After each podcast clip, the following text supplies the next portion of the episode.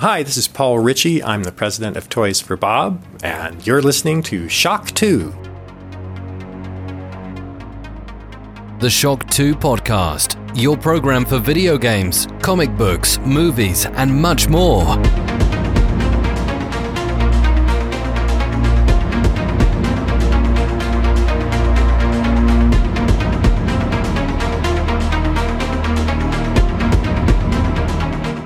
Hallo und willkommen bei einer neuen Folge Shock 2 Podcast. Mein Name ist Michael Furtenbach und heute erwartet euch eine etwas andere Sendung. Wer den letzten Shock 2 Wochenstart gehört hat, der weiß, ich arbeite gerade parallel an mehreren Podcast-Formaten, die entweder diese Woche bzw. nächste Woche dann bei euch aufgeschlagen wären zum Teil exklusiv für unsere VIPs, zum Teil auch regulär anhörbar über unseren normalen Shock 2 Podcast Feed. Und ja, es ist jetzt leider so eingetroffen, dass aus allen diesen Podcast-Formaten noch wirklich sehr essentielle Bausteine fehlen. Sprich, der ein oder andere Gesprächspartner mir kurzerhand absagen musste. Einer ist krank geworden, der andere hat leider andere Verpflichtungen in der Woche. Wir können das erst nächste Woche dann aufnehmen. Und deswegen, ja, jetzt, ähm, wenn ich jetzt aufnehme, ist es Mittwochabend und ich habe langsam aber sicher kalte Füße bekommen, dass ich euch diese Woche keinen zusätzlichen Podcast zum Wochenstart liefern kann. Und deswegen haben wir kurzerhand gesagt, wir machen da eine klitzekleine Notlösung, die aber hoffentlich bei euch auch gut ankommen wird. Was erwartet euch jetzt so in der nächsten, ich schätze mal Stunde, ein bisschen länger als eine Stunde wird es vielleicht auch dauern. Ähm, ihr bekommt jetzt Mitte der Woche, also Donnerstag wieder bei den VIPs aufschlagen, Freitag dann bei den regulären Hörern schon den Wochenstart serviert, aber in einer XL-Version, eine Spezialversion kombiniert mit Elementen, wie man sie aus einem regulären Shock 2 Podcast kennt. Euch erwartet jetzt dann gleich im Anschluss an dieses Intro eine Gesprächsrunde mit drei weiteren Shock 2 Redakteuren, der Nikolai, der Ben und der Clemens werden sich gleich dazuschalten und wir werden einfach locker flockig plaudern über die Geschehnisse der letzten Tage. Denn das Summer Game Fest 2020 ist angelaufen, ja schon letzte Woche mit dem Xbox Event, mit der Inside Xbox, die wir schon im Game 1 ja auch besprochen haben. Die wird sicher auch am Rande noch ein bisschen Thema sein, aber diese Woche ging es gleich weiter mit einer Premiere, ein Tony Hawks Remaster der ersten beiden Spiele ist angekündigt worden, plus heute ist die Unreal Engine 5 zum ersten Mal gezeigt worden und noch dazu in Echtzeit auf einer PlayStation 5 laufend. Sehr spektakulär.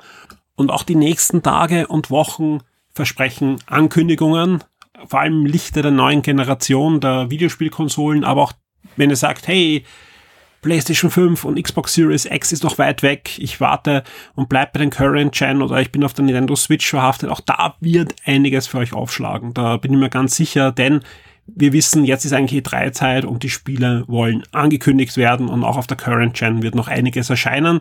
Also da wird einiges kommen. Wer PlayStation 4 Besitzer ist, dem erwartet zum Beispiel diesen Donnerstag, also je nachdem, wann ihr es hört, heute oder gestern, äh, eine neue PlayStation State of Play. Und da geht's rund 20 Minuten mit echtem Gameplay und Sony unterstreicht das immer wieder, sprich wir werden da wirklich echtes Gameplay des schon im Juli erscheinenden Ghost of Tsushima sehen. Also da gibt's jede Menge Gesprächsbedarf und ich freue mich sehr, dass wir da mal eine Gesprächsrunde auch im Podcast haben, wie wir sie so schon lange nicht mehr hatten. Und ich hoffe, dass wir da auch bei euch gut ankommen. Ich freue mich dann auch schon auf die Diskussion im Folge des Podcasts natürlich werden wir einige Themen ansprechen, die zum Teil eh schon diskutiert werden im Forum, aber natürlich vielleicht auch komplett anderer Meinung bei euch sind und da freue ich mich sehr auf das Feedback zu diesem Podcast dann natürlich im Forum und wir werden da alle mitdiskutieren mit euch, also gerne rein ins Forum und diskutiert mit uns über diese ersten, ja, zehn Tage des Summer Game Fest 2020. So, jetzt geht's aber los und ich melde mich gleich bei der Shock 2 Redaktionsrunde. Danach folgt dann gleich der Inhalt des kommenden Shock 2 Wochenstarts. Also das ist eine kombinierte Sendung aus dieser Gesprächsrunde und dem kommenden Wochenstart. Sprich, es ist eigentlich kein Wochenstart, sondern ein Wochenmitte-Update, aber es ist gleichzeitig eben auch der Wochenstart für die nächste Woche. Sprich, ihr bekommt die Top 10 der letzten Tage. Er bekommt einen Ausblick, welche Spiele nächste Woche erscheinen werden. Ihr bekommt natürlich auch den Ausblick auf Netflix, Amazon Prime und Disney Plus. Und damit würde ich sagen, rufe ich jetzt mal an beim Clemens, beim Nikolai und beim Ben.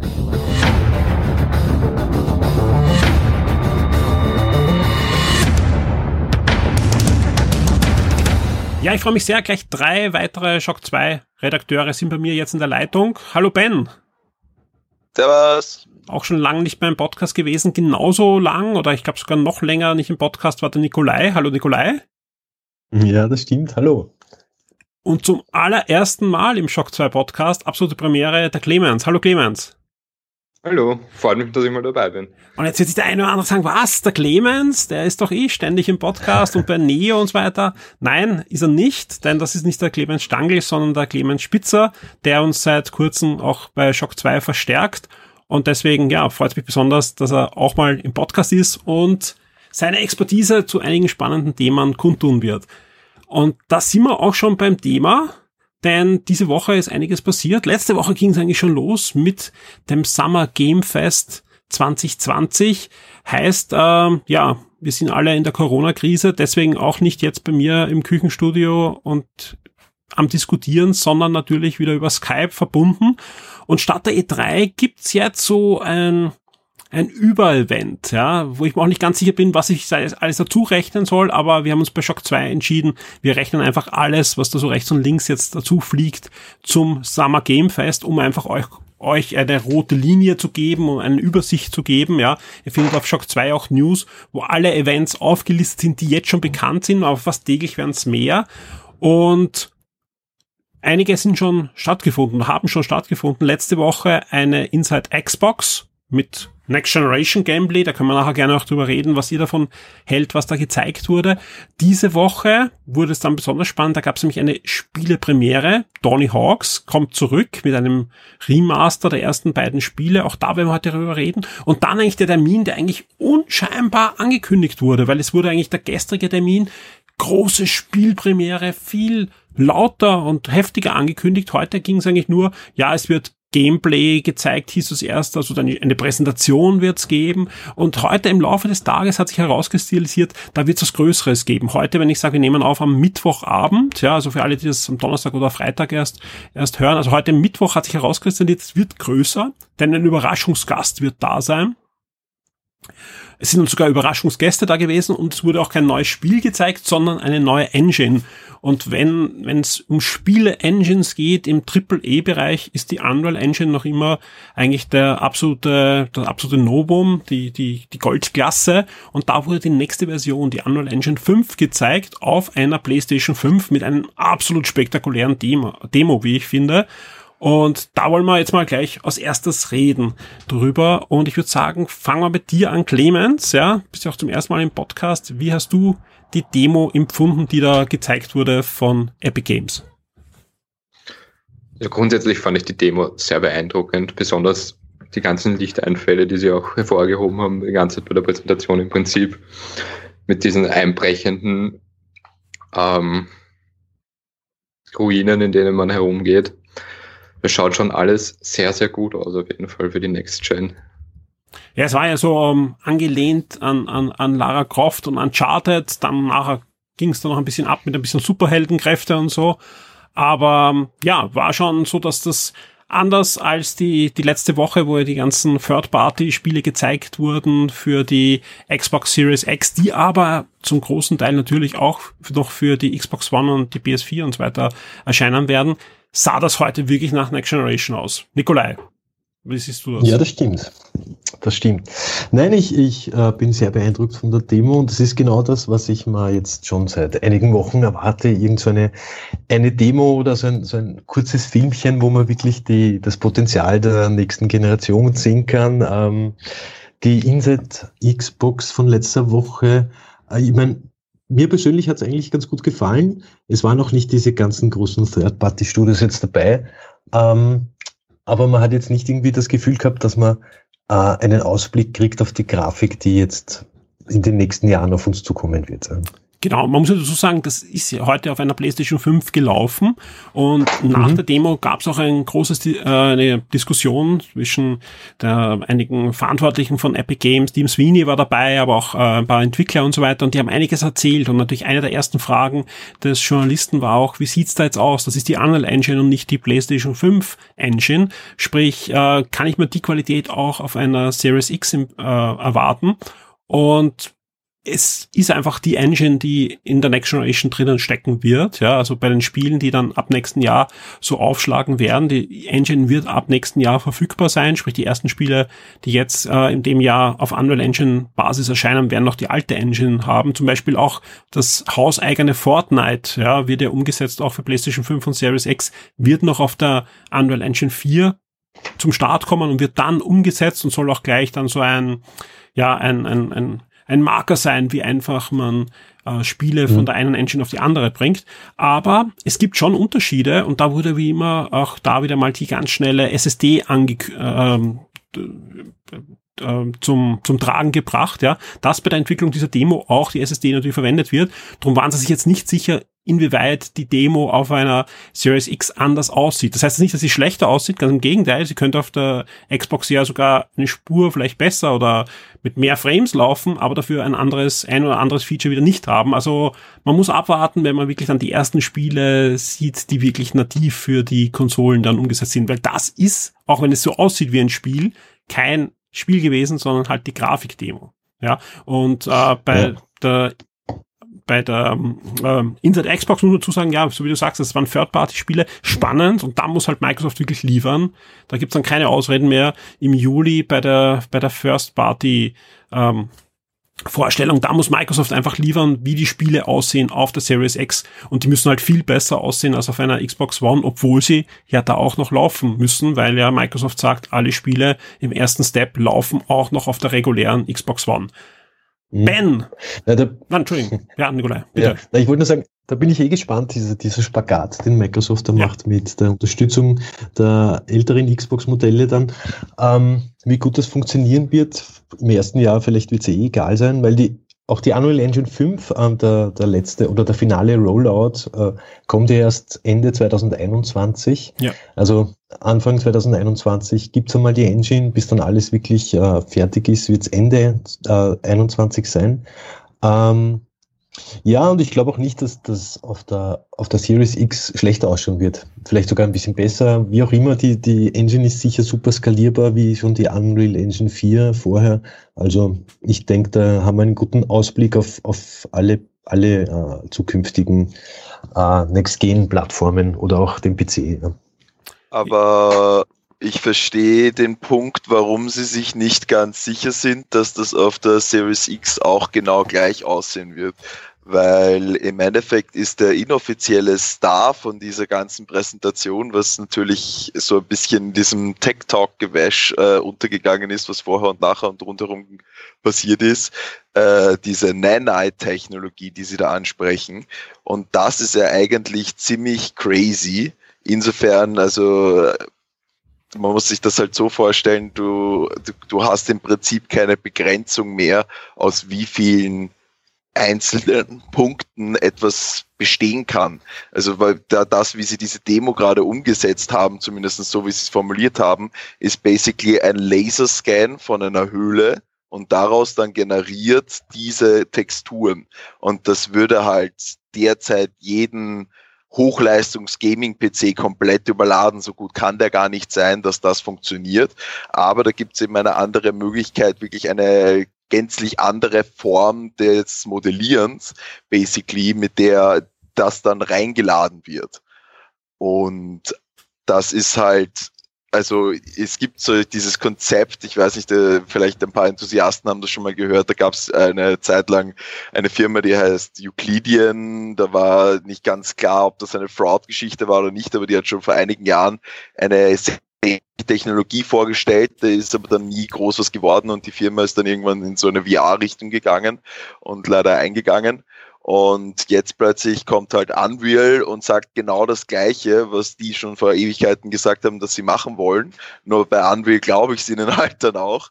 Und das bedeutet aber auch, dass hier Sachen extrem schnell reingeladen werden müssen, weil so wie diese Technologie funktioniert, ist das viel mehr auf Seiten der des Speichermediums, also tatsächlich der Grafikkarte, wie diese Dinge reingeladen werden, mhm. weil das halt vorgerendert ist sozusagen und dann einfach nur reingepumpt wird und nicht mehr jeder einzelne Punkt neu von der Grafikkarte immer wieder in einer Matrix wieder verschachtelt wird.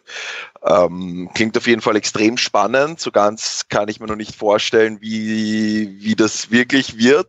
Also bin dann schon äh, sehr neugierig, wie dann der Start 2021 ausschaut, aber das kann durchaus etwas sein, wo das die bisschen bessere Grafikleistung der Series X gar nicht so viel bringt und die SSD deutlich essentieller eigentlich ist, um diese Technologie umzusetzen.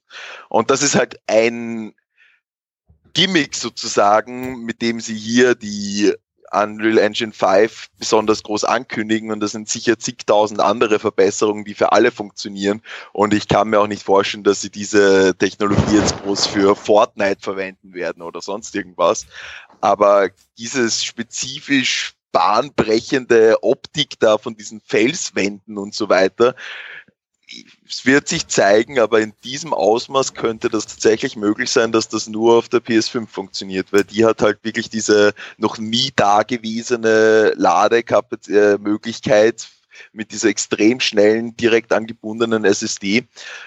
Das, ähm, was sie halt der Xbox Series X doch deutlich voraus ist. Ja, aber wir wissen, also wie gesagt, gerade wenn nativ was programmiert wird oder wenn eine Engine genau sich halt nativ auf eine Hardware legen kann und das macht der Epic eigentlich ganz gut, dann muss man halt tricksen. Also dann wird halt Sachen, die so nicht direkt funktionieren, muss man halt einfach tricksen oder wie auch immer. Also dann wird halt ein paar paar Dreiecke, also Polygone ja. weniger geben. Was ich sehr spannend finde, ja, Entschuldigung, dass ich noch reingrätsch und das glaube ich, das kommt eh genau in die Richtung, die du da jetzt gerade angesprochen hast, ja, ist dass ich halt, und das haben sie auch angesprochen, aber auch, auch beim, beim Ding schon das Gefühl hatte, ja, diese Engine ist natürlich für Spieleentwickler, aber Epic Games hat da einen komplett neuen Markt natürlich auch im, im, im Fokus, nämlich die Filmindustrie. Ja, und die, und das, das, äh, warum ich das jetzt so ausführe auch, weil das ist natürlich dann auch super spannend für, für uns Spieler dann doch, ja. Wenn man sich ansieht, ja, wie zum Beispiel der Mandalorian jetzt produziert wurde, die arbeiten mhm. ja nicht mehr mit Green Screens, ja, sondern die arbeiten ja mit großen LCD-Wänden, wo in der Unreal Engine bis jetzt auch schon, ja, also das wird mit der Unreal Engine gemacht, ja, die Szenarien mit einem ja, Low Polycount, ja, also, oder halt mit weniger Polygonen vorgerendert sind. Also sprich, die, die, die Schauspieler spielen in der 3D-Szenerie, die dann auch gerendert wird, aber halt mit weniger in Echtzeit halt. Also es schaut aus wie ein Videospiel, aber es ist halt das Szenario, das nachher nachgerendert wird, ja. Dadurch sind die Bewegungen realistischer, weil der, der, der Schauspieler muss halt nicht vor der grünen Wand stehen, sondern er sieht das Haus, auf das er zuläuft oder, oder den Feind, den er abschießen muss, der eigentlich ein, ein 3D gerenderter ähm, Charakter ist, ja.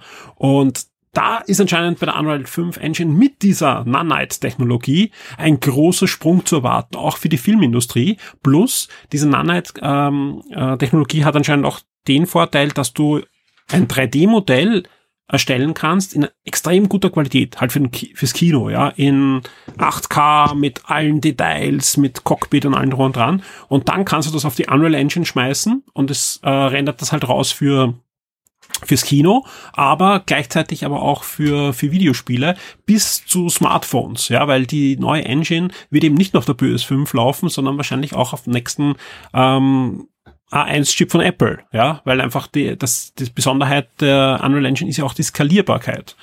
Und das ist schon sehr spannend, wenn du plötzlich halt äh, beim nächsten Star Wars Spiel einfach die gleichen Modelle verwendest wie im Kino und er verwendet halt in der bestmöglichen Qualität auf deiner PlayStation 5, weil die, die Technologie ja nicht nur schnell nachladet, sondern ja auch das ausblendet oder nicht ladet, was du hier gerade gar nicht sehen musst, ja, sprich, alles was hinten ist, ist eigentlich gar nicht texturiert, aber solche Technologien kennen wir eh. Also ich finde das schon sehr spannend, was sie da gezeigt haben. Ja, auf jeden Fall. Also ähm, das, das ist, das ist halt so, finde ich, das Next-Genigste, was wir sozusagen dieses Jahr gesehen haben auf jeden Fall. Das ist ein richtig großer Ausblick in die Zukunft und ja, also wenn Spiele mal so aussehen und vor allem auch eben wirklich mal, also das wäre ja allein schon der Wahnsinn. Es würde reichen, wenn ein Modell einmal wirklich eins zu eins dasselbe wäre, was man in einem dieser Filme sieht. Also bei Mandalorian ist es ja überhaupt äh, ganz crazy, aber einfach nur diese Vorstellung, dass du mal wirklich mit dem 3D-Modell, was sie für den Film verwendet haben, einfach irgendwo rumlaufen kannst. Äh, da freue ich mich schon auf die erste Tech-Demo, wo sowas möglich ist, ganz ehrlich. Also Wahnsinn. Eine Frage an euch drei gleich, ja. Ähm, starten wir mit Nikolai diesmal, ja. Was ich spannend fand, war ja nicht nur, dass sie Nanite gezeigt haben, sondern sie haben auch Lumen gezeigt. Das ist diese neue mhm. Beleuchtungstechnologie. Fantastisch, ja, sieht fantastisch aus, wird dynamisch in Echtzeit berechnet. Also man hat einfach gesehen, in dieser Höhle hat es plötzlich eine komplett andere Stimmung. Ja, wir wissen alle, wie wichtig Licht ist, ja. Jetzt wissen wir aber, dass gerade rund um Licht, ja, ein großer Hype gerade im Moment vor allem noch am PC mit den ersten Grafikkarten, die das unterstützen, aber auch wahrscheinlich in der kommenden Konsolengeneration sein wird, um Echtzeit Raytracing. Raytracing, was ich damals noch vom Amiga kannte, wo ich drei Nächte den Rechner nicht abdrehen durfte, um ein Bild zu rendern, gibt's jetzt in Echtzeit mit fantastischen Licht und, und Wasser und ich weiß was Effekten. Ja, Jetzt kommt Unreal her, zeigt eine Demo, die fantastisch aussieht und sogar eine neue Lichtengine, halt ähm, Lichttechnologie, ein Kerntechnologie äh, Ding, aber die nicht auf, auf Raytracing setzt, sondern auf was Neues, ja. Ja, was sagt uns das? Naja, ich meine, ich finde es ähm, ich finde es erst einmal gut. Raytracing braucht halt extrem viel, viel, viel Hardwareleistung. Und wenn, wenn du vergleichbare Effekte erzielen kannst mit, mit einer Engine und darauf verzichten kannst, ist das für die Performance des Spiels dann im Endeffekt sicher nicht, nicht, nicht schlechter. Und es ist aber so, dass äh, Raytracing auch unterstützt wird von der Unreal Engine 5. Also vielleicht dann speziell bei PC-Spielen mit, mit einem entsprechenden Grafikkarten, wo halt wirklich äh, hardware-seitiges Raytracing immer, immer besser wird. Mit dieser Engine noch zusätzlich, also für, für, für Beleuchtung gibt sicher äh, eine, eine gute Zukunft, sage ich mal. Ja, das, ist ja auch irgendwo dieses etwas, was sich vor allem Nvidia und GeForce halt groß auf die Kappe geschrieben haben. So wir haben die Raytracing-Grafikkarten und mit Lumen sagen sie halt ganz eindeutig, das hat nichts mit der Grafikkarte zu tun, das ist unser mhm. Engine-Ding basically, aber was sie beschreiben, ist eine sehr ähnliche Form auf jeden Fall. Es scheint halt hardware-effizienter zu sein, aber geht halt genau eben auch um dieses Hinterherverfolgen und sie sprechen ja da sogar von unendlich vielen ähm, Bounces sozusagen, also wenn der mhm. Lichtstrahl irgendwo auftrifft und dann fliegt er wo weiter und dann fliegt er wo weiter und dass das halt bis zur Unendlichkeit weiterzuführen ist und mit jedem Mal verändert, mit jeder Oberfläche, wo es auftrifft, verändert sich der Lichtstrahl und so wird Licht, das Licht erzeugt. Und auch hier wieder die Sprache eben auch von, ja, das ist, das ist möglich, basically ohne Grenzen. Also klingt, klingt nach fantastischer Zukunftsmusik und das, was sie da gezeigt haben, wenn das so wirklich auf einer PS5 läuft, dann Hut ab und das ist sicher ein großer Schritt in Richtung auch Allgemeinverträglichkeit, was äh, Beleuchtungssachen betrifft, dass das halt nicht mehr nur noch für die Creme de la Creme der Grafikkarten und so weiter vorbestimmt ist. Hm. Ich meine, ähm, das, äh, die, die Demo lief ja auf der PS5, auf, auf dem DevKit, da gab es ja von Digital Foundry auch schon ein Video. Ähm, gleich kurz danach haben sie es veröffentlicht und ähm, da wird halt davon gesprochen, dass die, die Demo mit 1044p lief und 30 Frames und dann äh, hochskaliert wurde. Ähm, Heißt jetzt nicht, dass das immer so sein muss. Es wird wahrscheinlich dann in Zukunft auch äh, mehr Frames geben und, und höhere Auflösung wahrscheinlich. Aber, Aber sicher auch weniger. Auf jeden Fall, es gibt auf jeden Fall ähm, nach oben hin, also für, für, für neue PC-Systeme ja. mit, mit entsprechenden SSDs, die dann vielleicht in zwei, drei Jahren noch viel schneller sind als jetzt die, das Ding, das dann in der PS5 ist. Also nach oben hin gibt es da keine Grenze dann, denke ich mal. Clemens, ja, kommen wir wieder mal zu dir. ähm, was erwartest du dir? Ja, äh, ist Raytracing da das Um und Auf? Ja, ich denke schon, dass eben, kann mich nur anschließen jetzt eigentlich, dass wenn es eine bessere Alternative dazu gibt, dann denke ich, ist das sicher ganz gut. Und wie immer fördert das natürlich auch, dass die beiden Technologien wahrscheinlich ein bisschen vorangetrieben werden und vielleicht auch da ein bisschen sich was weiterentwickelt in Richtung Raytracing. Ähm, aber generell fand ich eben, hat das schon sehr gut ausgeschaut und wenn das auch ohne Raytracing funktioniert, kann umso besser für Leute, die jetzt vor allem jetzt nicht den über PC haben. Jetzt ist es so, die Unreal Engine läuft ja wirklich, habe Sie schon angesprochen, vom Smartphone aufwärts überall, ja.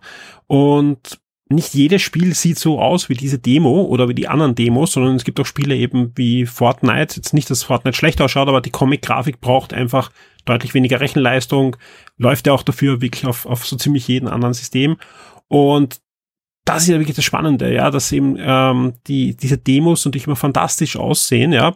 Und es kam natürlich im, im Forum natürlich auch Kommentare insgesamt, wie werden dann wirklich die Spiele ausschauen. Jetzt kriegen wir wirklich diese Qualität und das, das muss man ja auch klarstellen. Je, nicht jedes Spiel wird so aussehen, aber es wird auch Spiele geben nach ein, zwei Jahren, die deutlich besser aussehen, ja. Ich kann mich erinnern, die Unreal Engine 3 zum Beispiel, die wurde präsentiert mit einer Demo die mit Monstern herumliefen, ja. Heute weiß man, diese Monster, die haben wir nachher gesehen, auch in einem richtigen Spiel. Auch das ist ja die Frage.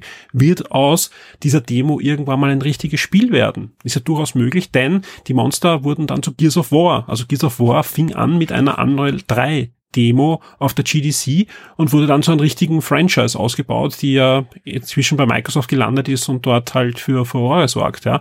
Und da, da muss man abwarten. Also ich glaube schon und das, ich finde das auch angenehm, dass man das, diese Demo jetzt nicht auf einem super High-End Mega-PC gesehen haben, sondern auf der PS5, ja. Äh, Developer ähm, äh. Ja, die hat diese schnelle SSD, aber natürlich von der Rechenpower gibt's wissen wir auch schon äh, deutlich bessere Sachen da draußen. Aber das, das ganze Ding lief, ja, und man merkt ja auch, okay, es hat so ein, zwei Mal einen Mini-Ruckler und so weiter gegeben, ja. Und das, das, das war eher, finde ich, sogar positiv, weil, hey, das ist ein Dev-Kit, das ist das erste Mal, dass diese Engine äh, mal gezeigt wird und das darf auch da und dort mal ruckeln, weil das macht mich dann eher zuversichtlich, dass wir wirklich in wie mal Daumen eineinhalb Jahre Spiele sehen, die in der Qualität oder besser laufen, ja, und auch so aussehen. Mhm. Na und gerade für gerade für Sony, fürs für also fürs Branding, ich meine das Ganze jetzt mit auf, läuft auf der PS5 Hardware, ich meine ist, ist halt auch eine Message, die die die sicher gut tut, weil von, von der PlayStation hört man ja nicht viel von der PlayStation 5. Ähm, der Controller ist halt aufgepoppt auf, auf dem PlayStation-Blog. Vielleicht werden es denselben Weg auch dann mit dem System machen, dass plötzlich auf dem PlayStation-Blog Bilder von der Hardware, wie, wie das Gerät dann im Endeffekt ausschaut. Ähm, wie auch immer der Sony da jetzt vorgeht, ich, ich glaube, ähm, Microsoft macht das ziemlich gut und hat schon früh, also Ende des Jahres schon angefangen damit, ne, ähm, das System überhaupt zu zeigen und so weiter. Ähm, das letzte Woche war halt ein bisschen ein, ein Rückschritt weil eben die Kommunikation hat halt nicht so ganz gepasst. Du hast das eh schon mit dem Alex bei Gamers auch angesprochen und so. Ähm, aber die, diese kleine Häppchen, also immer wenn dann Sony etwas rausschmeißt, gibt's halt das extreme Echo. Also du, du, du siehst halt schon, dass die Marke PlayStation halt wirklich, wirklich groß und wichtig ist. Ja. Ein Thema, das ich gerne noch ansprechen möchte, äh, was da einfach direkt passt, ja. Ähm, ich bin mit mir im Inneren am Kämpfen, ob ich es schlau finde, und das habe ich auch schon öfter angesprochen, ja, ob ich es schlau finde, dass Microsoft sagt, alle First-Party-Spiele, die zum Start der Xbox Series X kommen, erscheinen auch für die Xbox One. Denn als, wenn ich, ich kann mich natürlich schon sagen, hey, was mache ich als Spieler? Das schreit für mich, hole eine PS5, ja, weil ich kann ja eh die Spiele zumindest jetzt mal am Anfang holen, äh, mir für die Xbox One, spiele die dort, ja, und später wenn es vielleicht ein bisschen günstiger wird, hole ich mir eine Series X, ja. Andererseits, ja, ähm, finde ich, also ich finde den Zug eigentlich positiv und gleichzeitig weiß ich nicht, ob er schlau ist, ja. Jetzt kristallisiert sich aber rechts und links, was man so zugetragen bekommt, ja, heraus, dass sowohl Microsoft als auch Sony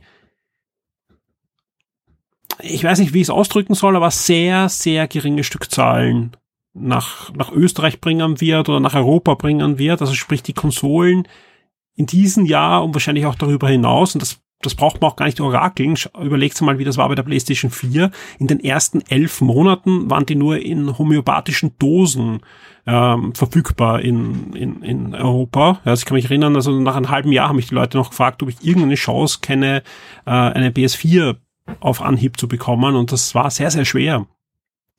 Und es, es, es schaut halt so aus, als würde sich das wiederholen. Und das wahrscheinlich nicht nur bei Sony, sondern diesmal auch bei Microsoft.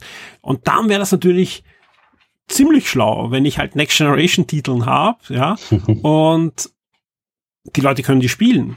Ja, und also das, das, das ist so ein, ein Hin und Her in mir. Wie seht ihr das? Ja, ist das schlau? Was glaubt ihr, ähm, welcher Zugang da der bessere ist für den Endkunden? Egal jetzt welche Konsole ihr jetzt im Auge habt für euch, ja.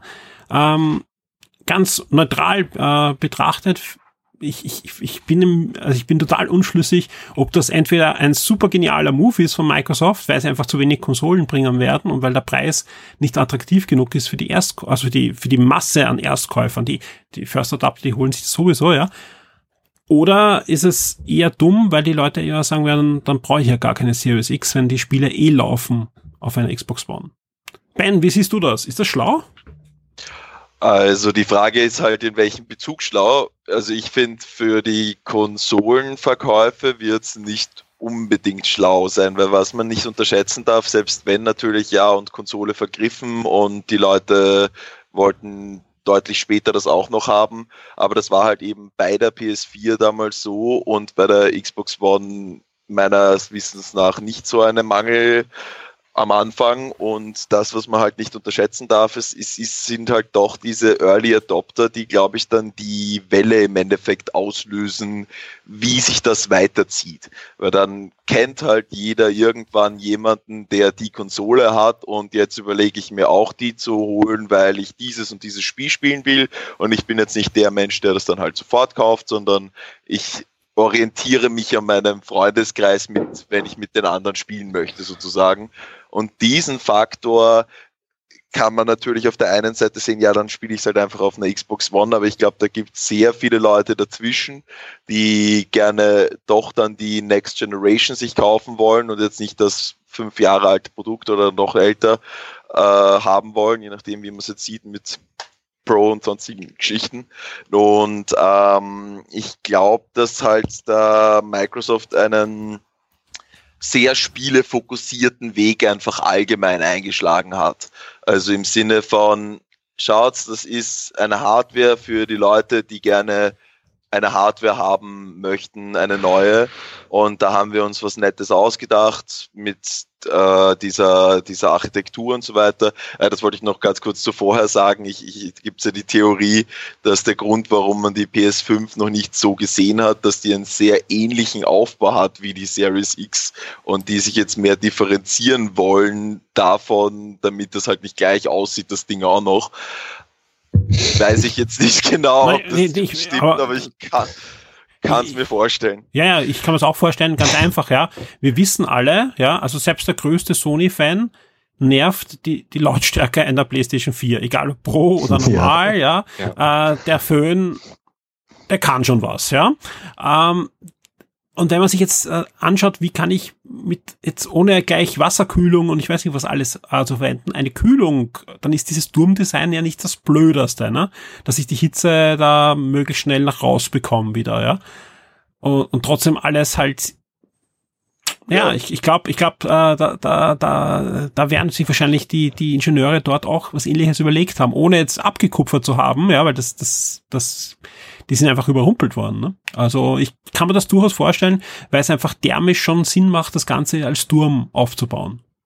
Voll weil es halt auch einfach getrennt ist und dann auf beiden Seiten ja. ein gleichmäßiger Luftstrom durchgeht. Also das ist sehr intelligent eigentlich, fast faszinierend, dass da nicht schon früher jemand auf diese Idee gekommen ist. ähm, also das ist so eine von diesen Sachen, wo man sich denkt, wow, das gab es eigentlich noch nicht und warum eigentlich? Aber ja, sehr, sehr naheliegend, finde ich extrem smart. Und ja, da wird sich halt zeigen, wie, wie da Sony nachzieht. Und ich glaube, dass da wirklich halt nach wie vor äh, eine gewisse Konzeptphase zumindest noch deutlich länger als dann bei Microsoft noch nachgefolgt ist, als Reaktion halt darauf. Ja, aber gut, ähm, Entschuldigung, dass ich unterbreche, aber das, das, auch das klingt glaubhaft, ja. Denn erinnern wir uns, äh, erst im letzten Step, ja, wurde ja zum Beispiel der RAM der PS4 auch nochmal erhöht, ja, weil einfach da das, ja, ja. also, also wirklich Sony kann das, ja, und das ist ja auch was Positives, ja, auf, auf die Reaktionen der Entwickler eingehen und auch auf sonstige, also du kannst, es kann durchaus sein, dass das Gehäuse der PS4 ja, und da, da gebe ich dir hundertprozentig recht, ja, Anfang des Jahres noch ein anderes gewesen ist oder ein bisschen anderes gewesen ist, als das, was wir jetzt wahrscheinlich Anfang Juli oder im Juni oder wann auch immer die Präsentation sein wird, dann sehen werden. Ja, ich meine, braucht man sicher nur damals die Enthüllung der Xbox One anschauen, um zu sehen, wie schnell Sony auf alles reagiert. Also das war ja, ähm, ja. In, in, in Nullzeit und die, die, die Nachwirkungen haben wir bis heute, wenn man sich die Verkäufe anschaut. Also da, sind die schon ziemlich auf Zack. Und dementsprechend schätze ich, dass das damit zusammenhängt. Aber ja, zurück zur ursprünglichen Frage. Also ich, ich finde es ein gutes Konzept von Microsoft auf Basis der Position, die sie jetzt haben, weil sie sich einfach total aufschließen gegenüber PC-Spielern auch und da gibt es so viele Sachen, die einfach, hey, du hast unseren Game Pass, unsere sonstigen Geschichten, du kannst es auf deinem PC spielen, du kannst es auf deiner Xbox One spielen, kaufst du dir dann die Series X, kannst du es da auch spielen. Wir sind all das zusammen und dann kannst du noch Cross-Plattform mit der Switch, wo sich die, wo sich Sony ja doch immer wieder wehrt und das ist halt total ihre Strategie jetzt. Aber ist, ist es ja sonst auch bei Office und so weiter. Es ist eigentlich egal, ob du jetzt Windows verwendest, Mac oder Linux, Hauptsache du verwendest äh, dein Office äh, 365 oder das heißt ja Microsoft 365 haben sie ja den Namen geändert, sprich du hast ein Abo, da hast du deine, deine Zugänge, hast dein Outlook und was auch immer am Smartphone, auf deinem Tablet, am Computer. Das Betriebssystem ist uns egal. Und ich glaube, ähnlichen Ansatz dann was du jetzt angesprochen hast, fahren die jetzt auch. Eigentlich wollen sie dir vor allem Game Pass verkaufen, ja, und, und andere. Services. Und dann im zweiten Step eine neue Konsole. Und wenn du keine neue Konsole willst, dann nimmst du halt Game Pass und spielst am PC, sind wir auch glücklich. Natürlich wären wir glücklicher, wenn du eine neue Konsole kaufst, aber Hauptsache das Game genau. Pass. genau, genau so wirkt das. Und äh, ich finde den Ansatz gut, aber ich glaube, dass das halt sich dann von den direkten Vergleich Next-Gen-Konsolenkäufen wahrscheinlich dementsprechend auch absetzen wird, ähm, weil dann einfach doch die Situation einfach da ist, hey, ich habe vielleicht irgendwas, zum Beispiel eine Xbox One, zum Beispiel einen PC, oder ich äh, dann, und wenn ich jetzt nicht der größte Enthusiast bin, dann reicht mir das vielleicht aus. Während auf der PS5 sind dann die Titel da, die kannst halt nur dort spielen. Und das ist der, der fehlt auch, finde ich, wird sich jetzt sehr zeigen, wie diese, diese Präsentation sich dann gestaltet und was wir da noch sehen. Aber es wird, es zeichnet sich halt doch in gewisser Weise jetzt eh schon ab, dass da jetzt nicht mehr die eine unendliche Anzahl an neuen Exklusivtiteln oder sonst irgendwas äh, präsentiert werden, sondern einfach, hey, schau, das ist unsere Hardware und diese Spiele von all diesen Third-Party-Entwicklern und allen möglichen werden darauf laufen und schaut super da aus. Ich finde den Ansatz, ich finde den Ansatz von ihrer Position extrem klug, aber ich muss halt gleichzeitig sagen, ich glaube, mehr Konsolen wird wahrscheinlich Sony damit verkaufen, wie sie es machen. Nikolai, ja, mhm. ähm, ich glaube, wir sind uns alle einig, für den Spieler ist das ein, ein, ein, ein positiver Zug. Also wenn ich, wenn ich äh, frage, ob das schlau ist, meine ich auf keinen Fall jetzt die Position des Spielers, denn der kann sich da zurücklehnen. Ja, selbst wenn jetzt Konsolen in rauen Mengen sind, könnte er sagen, okay, jetzt im ersten Step spiele ich auf der Xbox One mal äh, die Spiele und dann entscheide ich mich im zweiten Step, wenn dann vielleicht auch die neue Unreal Engine da ist, wo die Spiele am besten rüberkommen, wer den besten Support hat und, und die aktuellsten Spiele hat. Wie siehst du das? Ja, äh, wird Microsoft da in diesmal besser im Rennen dastehen als in der aktuellen Konsolengeneration? Ja, ähm, das ist eine gute Frage. Also schlechter, äh, glaub, schlechter dastehen kann es wahrscheinlich nicht. Ne? ich glaube, na, ich glaube, ich glaube, Microsoft, ähm, egal ist es ihnen nicht, aber es ist, es, der Fokus liegt halt auf Game Pass und auf, auf der Plattform Xbox und ob das jetzt, wie der Ben auch schon gesagt hat, ob das jetzt eine Series X sein wird oder was auch immer für ein Gerät, auf der du die Xbox-Spiele spielst, das wird Microsoft ähm, ähm, dann im Endeffekt genügen und ist, ist Microsoft sicher nicht so wichtig, die meisten Konsolen, äh, Next-Gen-Konsolen dann im Endeffekt zu verkaufen. Also ich, ich denke auch, dass wenn, wenn dann wirklich nach, nach ein, zwei Jahren, ich weiß ja nicht wie lange, wenn Microsoft dann wirklich die Plattformen mit den neuen Spielen noch supporten wird, aber ich kann mir gut vorstellen, dass halt auf der alten Xbox One dann zum Beispiel in zwei Jahren vielleicht ähm, ein Spiel, das nicht mehr auf der Hardware laufen wird, vielleicht sogar dann gestreamt werden kann. Weil es ja wurscht ist, ne? Äh, ja, glaubt ihr, dass, ja, ich, ich bin ja auch gespannt, ob die, die Xbox, ja. bei Sony glaube ich es eher, aber da, da mache ich mir eher Sorgen auch um die Stückzahlen, sogar sehr große Sorgen. Ähm, mal sehen, wie es bei Microsoft ist, ob wir jetzt für alle österreichischen Hörer, ob wir in Österreich äh, überhaupt zum, zum Startkontingent gehören. Ja, weil, ja das, das ist eine gute Frage. Es wäre nicht zum ersten Mal da, dass, dass äh, wir zuschauen dürfen, wie unsere deutschen Kollegen ins Geschäft gehen und sich die Xbox One holen oder die Xbox Series X.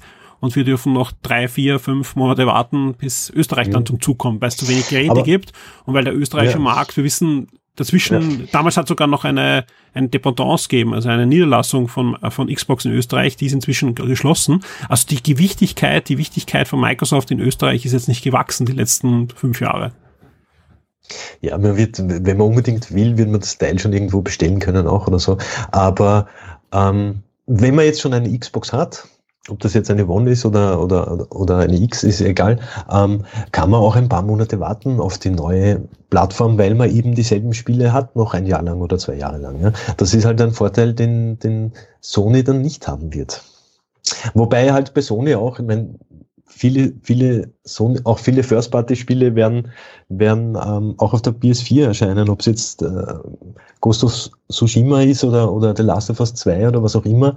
Es, die, diese Megatitel kommen ja noch für die PlayStation 4 und, und ob, ob sie es jetzt wirklich auch mit diesem ganzen Aspekt der, der, der Corona-Geschichte, ob sie es jetzt wirklich auch ausgeht, dass alle Projekte, die vielleicht zum Start oder kurz nach dem Launch fertig sein hätten sollen, ob's das, ob sich das wirklich ausgeht für die, für die PS5 dann auch, dass die Spiele dann wirklich da und fertig sind, das ist ja auch die Frage. Ne? Clemens! Also. Entschuldigung. Ja. nein, nein, passt schon. Passt schon. Clemens, wie sieht's bei dir ja. aus? Ja? Also, ist, ist, Microsoft am richtigen Dampfer? Ich denke schon, dass Microsoft das, mit, wie ihr auch schon gerade besprochen habt, dass mit dem Game Pass in, im Prinzip die Plattform jetzt mittlerweile schon egal ist und dass dadurch Sony, denke ich, auf jeden Fall am Anfang bei den Hardware-Verkäufen eher vorne sein wird. Aber ich könnte mir eben vorstellen, dass eben in ein, zwei Jahren dann Microsoft schon aufholt, dadurch, dass eben sich die Leute schon mit dem Game Pass daran gewöhnt haben, sich die dann neugierig sind auf die neuen Spiele, die eben vielleicht nicht mehr dann auf der alten Xbox verfügbar sind, dass sie sich dann doch eben umsteigen auf die neue Xbox. Mhm. Ja, wenn auch dann die Spiele da sind, ne? weil ich ja. meine, äh, ein, ein, Halo kommt, ein Forza kommt sicher, Gears, was auch immer. Ähm, aber ich glaube schon, dass das schon noch ein bisschen dauern wird, bis dann von diesen neuen Microsoft Studios wirklich irgendwie neue vielleicht auch Next-Gen-Spiele erscheinen. Das, das wird nicht morgen passieren. Ja. Das wird auch bei, bei, bei Sony nicht morgen passieren. Es dauert ja immer zwei, drei, vier Jahre, bis dann die Megatitel, die, die wirklich das Gerät auch ausreizen, erscheinen. Das ist, das ist ja nie, nie anders gewesen. Ja. Und ich weiß nicht, man muss, man muss sicher nicht jetzt eines der beiden Geräte gleich am Anfang auch, auch, auch kaufen, außer man will halt diese zwei, drei, vier, fünf Titel, die Sony vielleicht im, im Launchfenster released, unbedingt gleich spielen. Ähm, weiß nicht, ich meine, in, die PlayStation 4 war ja in Japan auch einige Monate später erst auf dem Markt, ne? damals. Kann ja gut sein, dass das äh, aufgrund dieser ganzen Corona-Situation vielleicht jetzt auch ähm, dieser, dieser Kreis, wo halt die genügend Stückzahlen erhältlich sind, äh, vielleicht ein bisschen kleiner wird. Ich meine, Europa ist für PlayStation schon sehr wichtig. Deswegen kann schon, kann es durchaus sein, dass in Japan vielleicht die, die PS5 auch wieder ein paar Monate später erscheint. Oder vielleicht. Kommt wahrscheinlich ja. auch darauf an, welche Spiele zum Start fertig sind. Habe ich für, ja, Japan, für den japanischen Markt die richtigen Titel, zahlt ja. hier ein, ein Start natürlich mhm. auch deutlich besser aus. Ja, ja es wird spannend. Also ich, ich vom Gefühl her glaube ich nicht, dass viele unserer Zuhörer am 24.12. eine PS5 haben werden. Oder eine Series X. Also mal sehen. Wobei man ja. nicht unterschätzen darf, dass natürlich beide Konsolen auch umgekehrt abwärtskompatibel sind. Und wenn man zum Beispiel so ist wie ich, dann überlegt man sich bei jedem PS4-Titel jetzt schon mal, soll ich nicht vielleicht auch auf die PS5 warten und es dann dort spielen? Weil ja. in Bezug auf die Ladezeiten ist das nämlich doch ein ziemlich großer Faktor. Also ja, das kann ich, das kann man nicht gut nachvollziehen. Ich denke mal das jetzt auch gerade. Also Ghost of, of Tsushima und, und, und Last of Us 2. Ich glaube, ich spiele schon mit Gedanken, dass ich da warten werde. Also, ja. ja. Ich glaube, ich Weil kann es gibt nicht ja, warten. oh, da ja, kann ich, glaube ich, auch nicht warten. es gibt, es gibt ja so viel, so viel, so viel Möglichkeiten des Spielens und so wenig Zeit. Also ich habe die Switch auch sehr viel in, in, in der Hand, so gut wie, wie, wie möglich. Und ja, aber natürlich kann ich es verstehen, es gibt immer das, dieses eine Spiel, das man sofort unbedingt haben muss. Das ist, das gibt es eh auf jeder Plattform wahrscheinlich. Ja. Ja, du hast es schon angesprochen. Du hast eine Switch in der Hand. Ja, leider können wir da jetzt noch nicht so viel drüber reden, was wir dann in den nächsten Monaten fix spielen können. Ja, klar, wir kennen alle die Gerüchte ja. von, von Mario Collections und Remakes und Remaster, aber das sind eben Gerüchte. Die können verdichtet sein und da, da kann es Hand und Fuß irgendwo geben, aber wir haben halt nichts Fixes in der Hand, ja. Heißt jetzt nicht, dass man sich darauf freuen, was da in den nächsten Monaten kommt und ich bin mir auch sicher, es wird was kommen, aber es ist schon ein bisschen merkwürdig, sage ich ganz ehrlich, dass jetzt äh, noch immer keine Direct, keine richtig große seit Jahresanfang da war. Ähm, ich meine, wenn ich mir die Verkaufszahlen von Animal Crossing ansehe, dann kann sich Nintendo ja sowas von zurücklegen, weil ich glaube, die Hälfte sind äh, von, von den Verkaufszahlen, die sie jetzt schon erreicht haben, war das, was sie in den ersten vier Jahren erreichen wollten. Und das ist jetzt schon verdoppelt. Also ich meine, sie haben eh alles richtig gemacht. Also wir brauchen, also Nintendo hat alles richtig gemacht und, und, und wird da gut performen. Aber es wäre halt jetzt schön, wenn man jetzt zwischen dem äh, Xbox und PS5-Thema auch noch ein bisschen über ein neues Metroid oder ein neues Mario reden könnten. Können wir leider noch nicht. Werden wir natürlich machen, sobald es dann was gibt. Was es aber gibt, ja, ist ein anderer Videospielheld, sage ich jetzt einmal, der zurückkehrt aus der Versenkung, nämlich Tony Hawks. Tony Hawks ist wieder zurück, ja, und zwar mit den zwei Spielen, die sie wahrscheinlich am meisten bei uns verankert haben, bei vielen von euch da draußen, nämlich Tony Hawks 1 und 2 wird geremaked, ja. Im ersten Step, ja, muss ich sagen, habe ich diese News absolut unterschätzt, ja, und absolut Schande über mich, ja, und das liegt jetzt nicht dran, dass ich äh, nicht damals auch Tony Hawks gespielt habe und ich war geflasht. Ich kann mich erinnern, wie im offiziellen PlayStation Magazin diese Demo drinnen war, die, die so zehn Minuten gedauert hat und die habe ich sicher hundertmal gespielt, bevor das Spiel rauskam. Also das Spiel ist schon bei mir auch verankert. Aber trotzdem gedacht, war ein Remaster von Tony Hawk und das ist jetzt der große Auftakt zum Summer Game Fest. Das gibt's ja nicht, ja. Außerdem kann ich mich noch gut erinnern, es kam ja für die PlayStation 3 und die Xbox 360 so ein, ein Remaster schon mal, ja, was ja auch groß angekündigt war, wo ich sogar ein Interview hatte mit Tony Hawk selbst, ja, in San Francisco.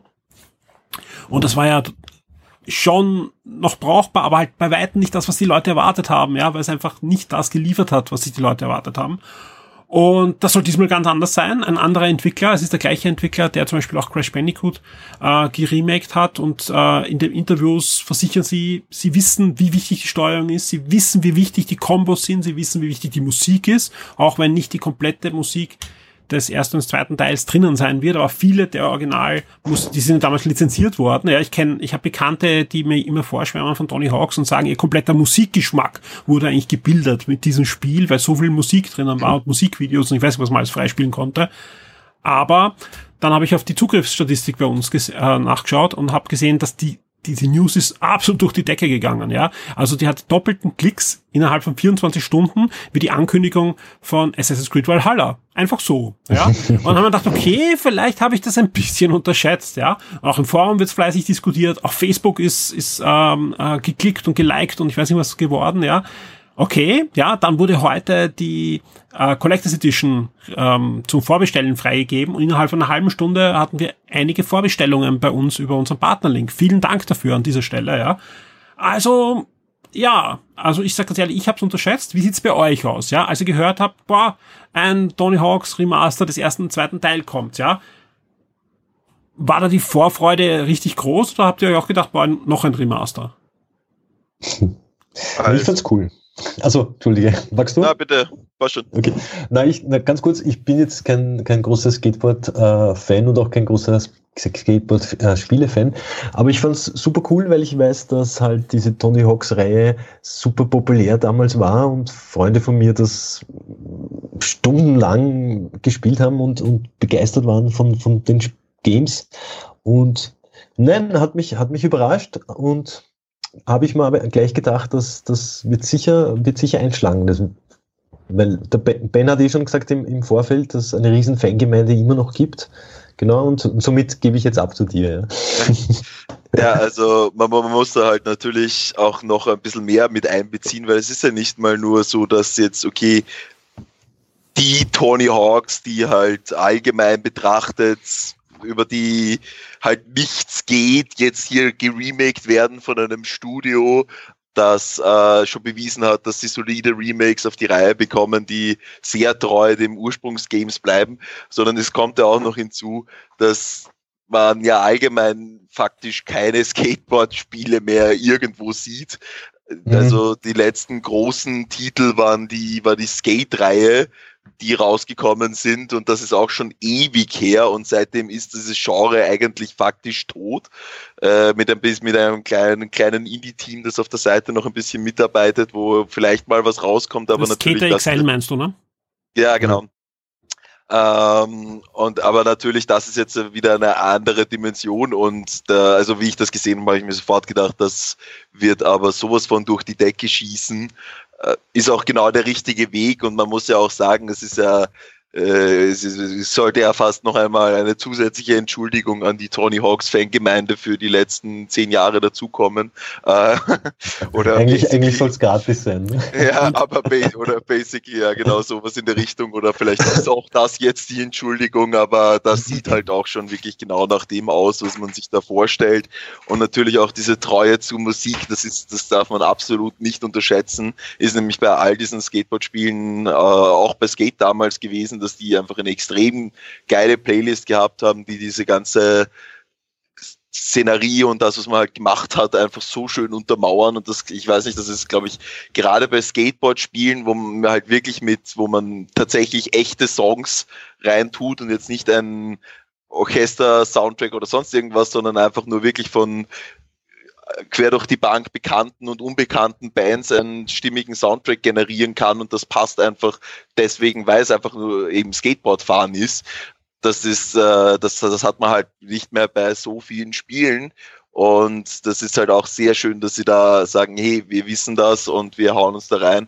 Und ich bin mir sicher, dass sie die äh, Lizenzen, die sie nicht bekommen, durch stimmige Titel, die ebenfalls in diese Playlist hineinpassen, erweitern werden.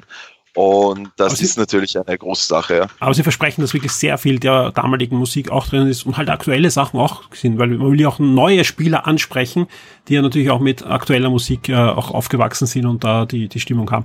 Äh, wer ein bisschen Gameplay sehen will, ja, und das Ganze auch unterhaltsam nochmal präsentiert bekommen will, ist heute ein neues Video nochmal herausgetroppt, ja, und zwar von Jack Black, ja, der Schauspieler, der ja auch Videospiel-Podcaster in letzter Zeit mit seinen Kindern ist, ja, der hat ein Video veröffentlicht, wo er Tony Hawks besucht und einem anderen paar Pro-Skater und auch das Spiel spielt. Da sieht man echtes Gameplay und da sieht man auch äh, eben gerade diese Kombos und diese ganzen Sachen, die das Original sowas ausgemacht haben, sind da drinnen. Also ich, ich, ich bin positiv gestimmt, sage ich so, nach, vor allem nach dem Jack Black Video, ja. Und das Spannende ist ja auch, ähm, ich, ich habe im Vorgespräch kurz erzählt, ich war auf der GDC vor, keine Ahnung, wie lange das her ist, acht Jahre, neun Jahre, und da, da ist eben dieses erste Remake auf der PS3 und, und PlayStation 3 damals vorgestellt worden. Und ich hatte ein Interview. Ich hatte von Activision in der Früh einen Anruf, hey, wir stellen ein neues Tony Hawk Spiel vor, magst du ein Interview mit den Entwicklern machen? Hab ich gesagt, ja, kein Problem, äh, mache ich gern habe mich vorbereitet, wer sind die Entwickler, welche Fragen stelle ich und da ging es halt auch um die Steuerung, Kombos und so weiter und kam dann in eine Hotelsuite, ja, äh, wo ein Entwickler saß und es saß auch Tony Hawks dort, ja. Und da war ich natürlich nicht vorbereitet, ja, da hätte ich mir ein bisschen mehr einlesen auch noch müssen, äh, wusste aber zufällig, weil ich am Tag davor äh, im Fernsehprogramm gezappt habe und irgendwann im Kinderprogramm gelandet bin, in diesen Samstagvormittag äh, ja, dass der Mann einfach omnipräsent war damals im Fernsehen, gerade im Kinderprogramm. Er hat eine eigene Kindershow, wo er den Kindern Sport äh, nahelegen möchte, ja. Und dann in diversen Sitcoms Gastauftritte und und und, ja. Also sprich, ich wusste, okay, der macht nicht nur dieses Videospiel, sondern der ist auch eben diese Skater-Legende, ja, hat er einige Tricks kreiert und und und erstmals äh, ausführen können und so weiter. Und trotzdem war meine erste Interviewfrage dann auch, ja, an ihn, äh, wie er sich eigentlich fühlt, ja, weil für jemand wie mich ist er gleichwertig mit Super Mario oder Sonic, eine Videospielfigur, ja. Also gerade für einen Nichtskater, ja, ich weiß schon, dass er eine Sportlegende ist und gerade in Amerika eben omnipräsent, aber in Europa für jemand wie mich eben nicht, ja. Und, und er hat das sehr mit Humor genommen und, und äh, eher als, als, als, als, als positives Feedback auch, ja. Weil er halt sagt, ja, ihm ist das schon klar, dass vor dem Videospiel ihm deutlich weniger Leute kannten als nach dem Videospiel und das Videospiel eigentlich seiner Karriere nochmal extremen Aufschub gebracht hat, vor allem abseits des, des Skatersports, also an Aufträgen, Fernsehauftritten, Film, Cameos und so weiter. Und das ist durchaus spannend, vor allem auch, weil er sich mit dem Videospiel auseinandersetzt. Der nicht der Entwickler hat das Spiel präsentiert, sondern er hat damals das Spiel präsentiert. Ja, ich weiß, das Spiel war dann nicht besonders gut, ja. Und ich habe ihm auch angesprochen auf dieses äh, Bewegungssensor-Board, ja, was nicht so der, der Bringer war.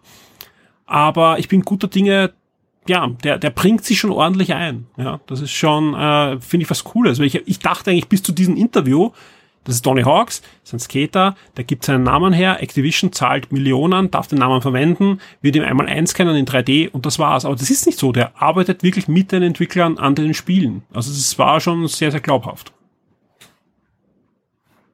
Ja, sicher. Ich meine, drum, drum sind die Spiele auch so gut geworden, glaube ich. Ich meine, wenn, wenn, wenn diese ganze Synergie passt und wenn. Manche davon. Ja, nicht. das ist ja vor, vorsichtig mit der Aussage. Das hat schon einen Grund, warum jetzt 1 und 2 diese Welle wieder ja, erzeugen. Aber, ja.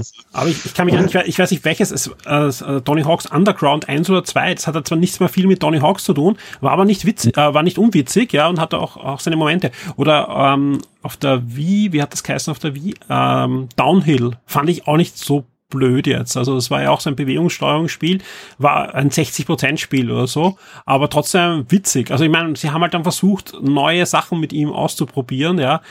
Aber du hast schon mhm. recht, natürlich Tony Hawks 1, 2, für viele auch der 3, ja, muss man zu sagen. Der 3er war noch immer so, dass der viele, viele Fans hat, ja. Äh, das waren schon Legenden der Videospielkunst äh, und deswegen ist das schon cool. Clemens, ja, dass wir mal zu dir kommen, ja. ähm, hast du irgendwelche Verbindungen zu Tony Hawks damals gespielt, aktuell gespielt? Also früher habe ich viel gespielt, vor allem den zweiten Teil und eben auch den dritten, deswegen hätte ich mir den auch noch sehr gerne bei dieser Collection dazu gewünscht. Na Gott sei Dank habe ich ihn erwähnt noch. Aber ja, ich freue mich auf jeden Fall schon sehr drauf, vor allem eben, dass der Splitscreen auch wieder zurückkommt, weil früher eben auch mit Freunden auf der Couch im Multiplayer gegeneinander war schon spaßig und ich denke, das wird auch jetzt mit der Collection wieder so werden.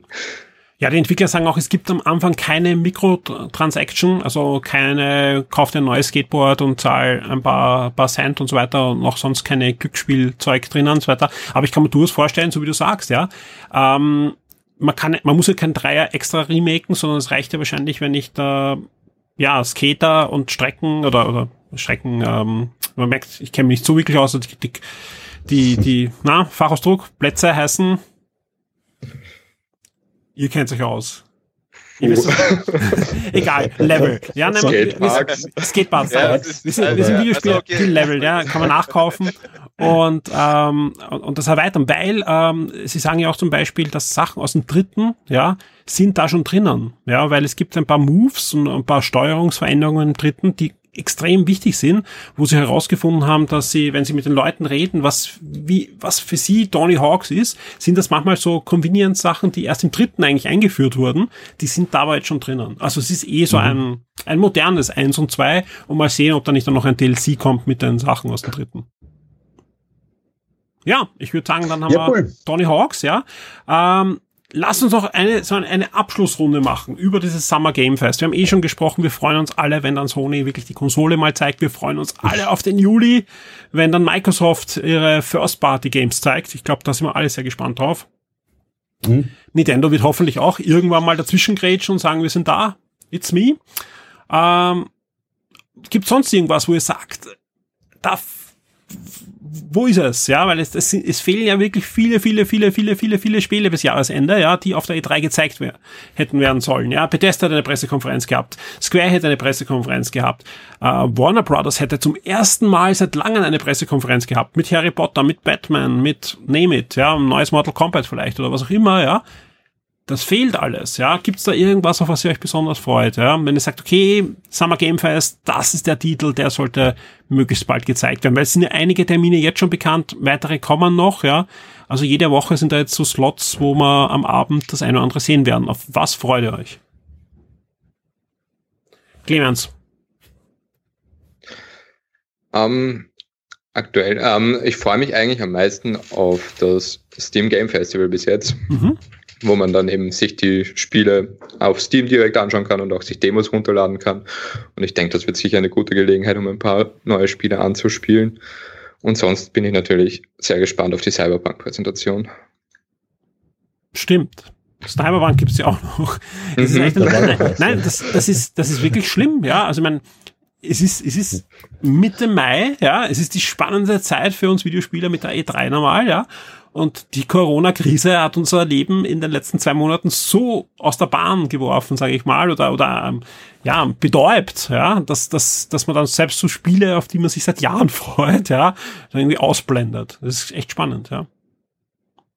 Nikolai, ja, wie sieht's da bei dir aus? Ja, ja, ich, ich, ich bin gespannt auf alles, was kommt.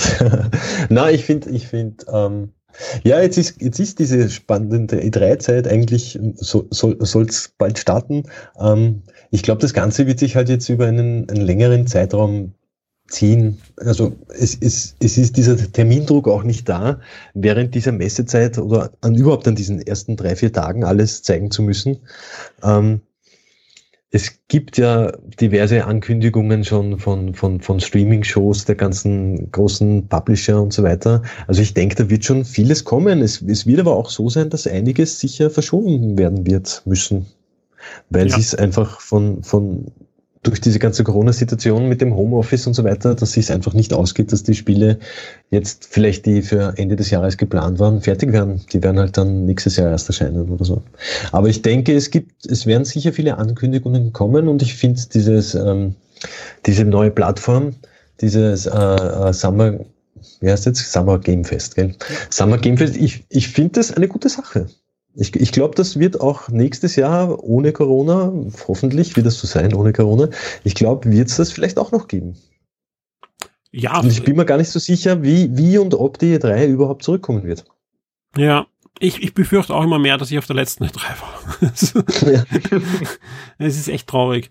Ähm, ja, mal sehen. Vielleicht kommt es einmal, floppt dann komplett oder so. Also ich, ich aber es, neue Konsole ist schon eine coole Zeit auf der E3.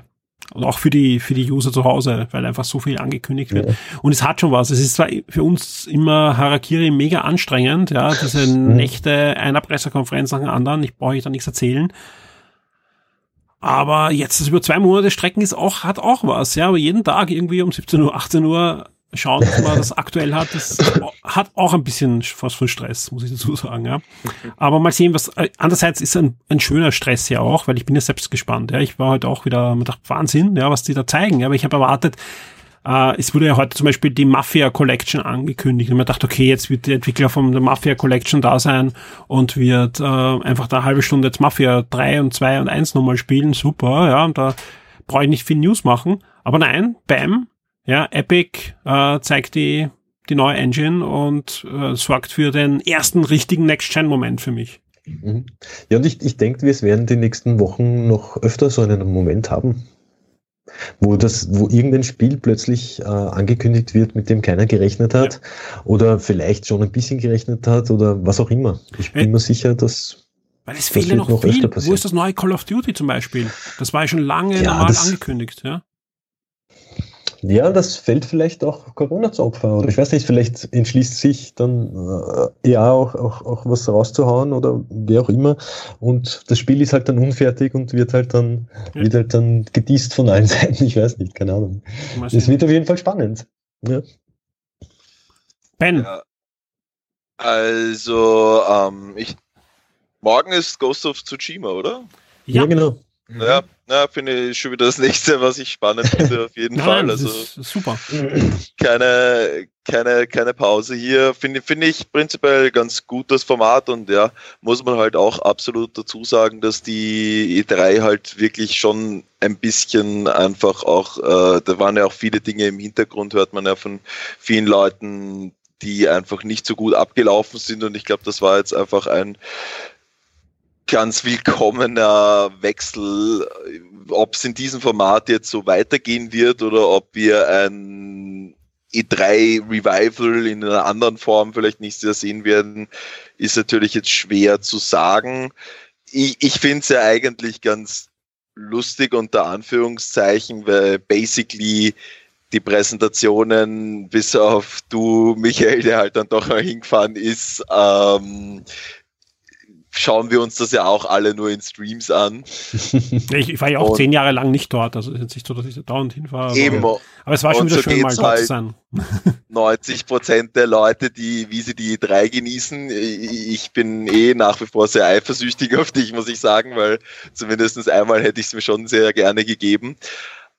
Aber man muss halt auch dazu sagen, ja, alle anderen haben es davor auch schon gestreamt und dass dieses Publikum jetzt da ist und jubelt, ist natürlich eine schöne Beigabe, aber wie man auch vielleicht für Leute, die sich gerne auch so Talkshows und sonstige Geschichten anschauen, die jetzt auch alle im Zuge von Corona ohne Studio Audience äh, ihre Sachen demonstrieren müssen, unendlich viel fehlt da nicht. Deswegen finde ich es eigentlich ganz lustig, dass sie jetzt das so äh, doch sehr stark alteriert haben in einem Ausmaß, wie es vielleicht gar nicht notwendig gewesen wäre, aber ist ein neues Format und konzentriert sich halt sehr stark darauf, viel zu zeigen, viel zu sprechen, wenig ähm, Vierlefanz rundherum.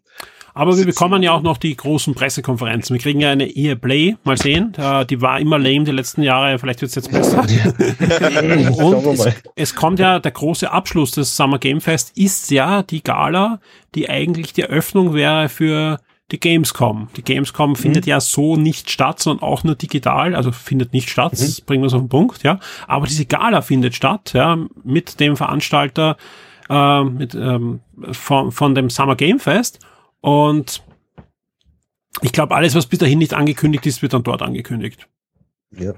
Ja, Die, ja ich, ich finde, der, der Ben hat schon recht. Also, ich, keine Ahnung, ob es eine E3 jemals wieder in der Form, wie sie früher mal war, geben wird, weil ich meine jetzt spätestens, spätestens ich meine spätestens jetzt, ich meine, du brauchst nur anschauen, äh, Nintendo hat's vorgemacht mit mit den Direct-Shows, ja. Ich meine, die waren zwar vor Ort und haben ihr ihr ihr ihr ihr, ihr, ihr Treehouse-Geschichte gemacht und so und, und das war eh. Aber im Prinzip reicht ja nicht direkt, die, die knackig im Sekundentakt irgendwas ankündigt, Gameplay zeigt, blam blam blam. Das Ganze dauert eine halbe Stunde, Stunde und alle sind glücklich und jetzt kommen alle Publisher drauf, spätestens jetzt, weil es die Möglichkeit einfach nicht haben, wo irgendwo live vorher zu sein, dass das auch geht. Ja?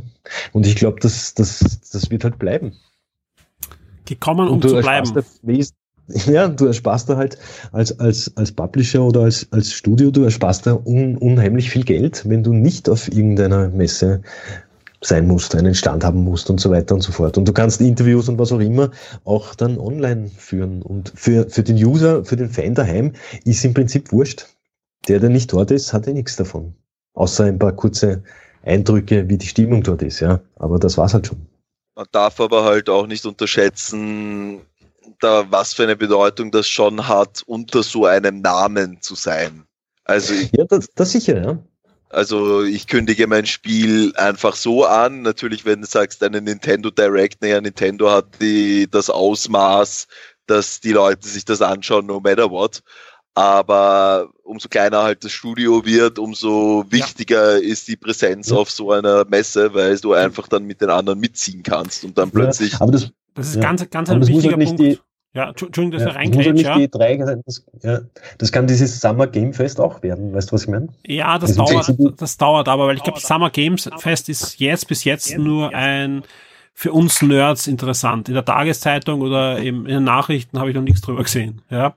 Also das, das, das dauert, ja. ja. Äh, die drei, ja, da waren noch Tageszeitungen immer dort, da war einfach die internationale Presse sehr, sehr vor Ort, ja. Und auch wenn sie nicht vor Ort waren, haben sie die, die Pressemitteilungen da viel, viel stärker verfolgt, weil sie wussten, das ist was Wichtiges, ja. Uh, und das, das geht ja jetzt ab. Und ich kann mich erinnern, vor ein paar Jahren, circa vor 10, 11 Jahren, wollten sie ja schon einmal die E3 abschaffen, ja. Das ging komplett in die Hose, weil einfach, ja, die Spiele verkaufen sich trotzdem, ja. Die, die Spieler sehen die, die Streams und bekommen von den ähm, Blogs, Magazinen, YouTubern und so weiter ihre Informationen aufbereitet und, und werden gehypt, ja. Aber der Massenmarkt, der eben auch ein Need for Speed kaufen soll, der auch ähm, was auch immer für ein Spiel äh, mit großen Namen äh, kaufen soll und gehypt werden soll, dem interessiert das nicht. Der hat noch nie was gehört von einem äh, Summer Game Fest und das wird auch in drei Jahren so bleiben, ja. Da müssen ja. sie was Neues einfallen lassen, weil das ist natürlich so viel die Messe gekostet hat, ja, viel, viel günstiger, als dann jeden einzelne Tageszeitung ähm, versuchen, ja, da irgendwie hineinzukommen, zu schalten oder was auch immer, ja. Ja, ja nein, nein, ich, ich, ich, ich, ich gebe das schon recht, aber es ist halt, auch die Fans oder auch, auch, auch, ja. auch der, der Massenmarkt verändert sich ja und, und, und die Medienlandschaft verändert sich ja und, und diesen Stellenwert, den jetzt gewisse Medien vielleicht noch haben, werden sie in ein paar Jahren, Jahren vielleicht nicht mehr haben und dann ist vielleicht ja, das Ganze irgendwelchen YouTubern über irgendwelche YouTuber laufen zu lassen oder Instagram oder was weiß ich, vielleicht dann der Weg, wo du dann die Massen erreichst. Also ich, ich glaube, das wird sich alles noch ändern. Aber genau, ja.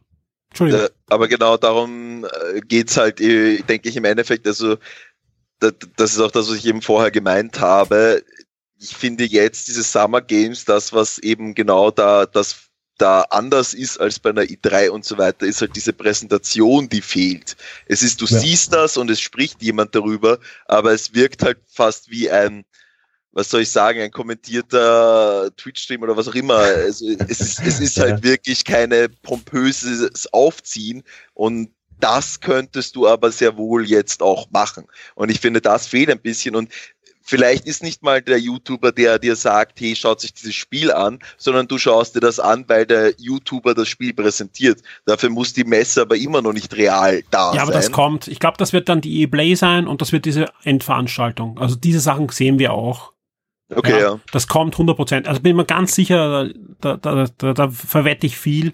Ähm, das werden wir sehen, solche Veranstaltungen. Aber das sind nicht die Formate, die wir jetzt sehen. Jetzt ist dieses, ja. hey, ich sitze in meinem Wohnzimmer und schaut her, ich zeige euch die neue Unreal Engine. ja. ja, das war heute so. Die waren alle in einem Wohnzimmer, ja. Ich mein, ich mein, der, der, Chef von Epic Games hat plötzlich so einen, einen, einen Fastfood-Becher mit einer Limo geschlürft. Ja. Er hat gerade Abendessen daneben. Das war super. Ich meine, ich mein, halt authentischer geht's einfach nicht, ja. Das war eben nicht der YouTuber, der auf der Bühne steht, sondern der hat gerade Abendessen und dazwischen erzählt er halt, wie die die Engine auf der PS5 läuft. Super. Ja, ja, auch, ja, ja, auch wieder geil irgendwie, oder? Ich, ich fand es sehr nett, dass da eine so eine Plasmakugel im Hintergrund hingestellt ja, hat, damit es eh nicht ganz so karg ist. War halt vor 20 Jahren cool, aber super. Ja, voll. Aber so richtig schön äh, mit, ja, okay, da ist noch eine Steckdose, lassen wir das Kabel mal irgendwo mitten liegen. Hauptsache ist irgendwas Nettes da, fand ich ganz witzig. Ja. Meine ähm, Herren, ich glaube, wir, wir machen den Sack zu. Ja, Wir haben jetzt eh äh, über eine Stunde gesprochen, eigentlich deutlich länger, als ich äh, das eingeplant hatte. Vielen, vielen Dank. Ja, Also ich habe sie eingangs äh, erwähnt. Ja, wir haben das nicht geplant gehabt, ja, wir waren nicht vorbereitet, sondern äh, ja, mir ist einiges da ausgefallen für die Podcasts und damit, dass ihr diese Woche auch einen ordentlichen langen Podcast bekommt, haben die 30 spontan bereit erklärt, mit mir zu podcasten über aktuelle Themen und da ist einiges passiert diese Woche. Vielleicht wiederholen wir das mal in zwei, drei Wochen, wenn wieder spannende Dinge passiert sind beim Gamefest. Würde mich sehr freuen. Clemens, vielen Dank fürs erste Mal mit Podcasten. Immer gerne. Ben, vielen Dank an dich auch, ja, und auch an Nikolai. Vielen Dank. Immer gerne, ja. Bis zum nächsten Mal. Tschüss. Ciao. Ciao. Ciao, servus. Schock 2 Top 10. Die meistgelesenen Artikel der letzten Woche. Wir kommen zu den Top 10, zu den meistgelesenen Artikeln auf der Shock 2 Webseite, aber hier muss ich natürlich im Vorfeld äh, vorausschicken, es sind nur provisorische Top 10. Die aktuellen Top 10 für die ganze Woche findet ihr dann am Sonntag in der Früh auf der Shock 2 Webseite schriftlich. Diesmal gibt's nur die Top 10 von Montag bis Mittwoch, denn es ist jetzt Donnerstag 1.52 Uhr in der Früh und das heißt für mich natürlich, ich weiß jetzt nicht, was jetzt noch Donnerstag, Freitag und Samstag auf uns zukommt und da könnte einiges kommen, eben morgen beziehungsweise heute für, für mich und auch für euch. Also der Donnerstag ist ja noch die State of Play von Sony. Da könnte durchaus was rausfallen, was dann in die Top 10 hineinkommt. Und auch sonst äh, erwarte ich eigentlich sowohl aus dem Entertainment, also Film- und Comic-Bereich, also so im Videospielbereich noch einiges und da könnten sich die Top 10 dann durchaus noch ändern bis zum Sonntag. Also nicht wundern, wenn die dann am Sonntag anders sind, wenn sie dann auf der Shock 2 Webseite veröffentlicht sind. Das sind auf alle Fälle jetzt die Top 10, die ich gerade eben herausgesucht habe aus den Shock 2 Statistiken. Wir starten auf Platz 10 mit der News. Sony versammelt seine First-Party-Studios unter der PlayStation Marke PlayStation Studios, ja. Und das ist äh, eine, ja, eigentlich keine, keine wilde News. Das heißt einfach nur, dass es eine neue Marke gibt, wo alle internen Studios, aber auch Studios, die ihnen zuarbeiten. Also wenn zum Beispiel Sony sagen würde, das nächste God of War wird von einem Indie-Studio entwickelt. Das ist zwar kein Sony-Studio, aber es wird dann trotzdem unter Sony Studios veröffentlicht, also unter PlayStation Studios, Entschuldigung. Äh, ähnlich wie es Microsoft tut. Ja, weil zum Beispiel auch die, äh, die Moon Studios, die ja Ori and the Blind Forest und, und so weiter gemacht haben, die sind ja auch unter Microsoft Studios veröffentlicht, sind aber eigentlich kein internes Studio, sondern ein unabhängiger Entwickler, der für Microsoft zuarbeitet. Und genauso wird es da jetzt auch sein. Äh, man kann sich die News schon anschauen, weil da sieht man auch das Intro-Video, was anscheinend jetzt für allen Spielen vorangestellt wird. Und da hat sich Sony inspirieren lassen von Marvel mit dem Marvel, mit der Marvel-Fanfare vor allen Marvel-Filmen. Sowas ähnliches gibt's in Zukunft auch bei PlayStation-Spielen, die direkt von Sony als äh, Studio Marke gepublished werden. Wir kommen zum Platz Nummer 9, da geht es gleich um den Mitbewerb, die Xbox Series X. Ja, Microsoft über Features und die Architektur der neuen Konsole, da gab es ein paar Interviews diese Woche, wenn die für euch zusammengefasst. Auf Platz 8 gibt es ein Review, nämlich das Review zu Trials of Mana. Der Florian Scherz hat sich ein neues Square Enix Rollenspiel vorgenommen, hat es für uns gespielt und das Review findet ihr ab sofort auf der Shock 2 Webseite. Wir kommen auf Platz 7. Animal Crossing New Horizon bricht alle Rekorde und nein, damit sind nicht die Shock 2 User im Forum gemeint, die gerade alle Rekorde brechen, weil das Topic wächst und wächst und wächst und sprengt bald wirklich alle Rekorde im Shock 2 Forum. Das freut mich sehr, weil das sind noch nicht wenige User. Es ist nicht so, dass das irgendwie zwei User sind, sich sehr hochschaukeln, sondern wirklich ein sehr lebendiger Austausch mit unterschiedlichen Threads. Also ja, ganz tolle Sache, die ich da auch ähm, aus dem Augenwinkel verfolge. Ich schaue mir immer vor allem die, die Bilder an, die da sehr kreativ sind und immer wieder gepostet sind. Alle Achtung und ja, Finde ich ganz toll. Nein, aber in der News geht es aber nicht um das Shock 2 Forum. Da geht es um einfach die Verkaufszahlen, die einfach irre sind. Und vor allem jede Erwartung von Nintendo selbst schon lange übertroffen haben. Alle weiteren Informationen, wie viele wirklich verkauft worden sind und wo das alles hinführt in der Shock 2 News. Wir kommen zu Platz Nummer 6, ja. Da gibt es nämlich äh, ein neues Fan-Remake. Ein Fan-Remake von Resident Evil, vom allerersten Resident Evil, aber da haben sich wirklich begabte Fans ähm, das sich vorgenommen, Resident Evil 1 in der Engine von Resident Evil 4 darzustellen. Das Ganze sieht wirklich gut aus. Unbedingt anschauen, da gibt es einige Videos schon drüber und die News findet ihr auf Platz 6 in den Charts. Wir kommen zu Platz 5.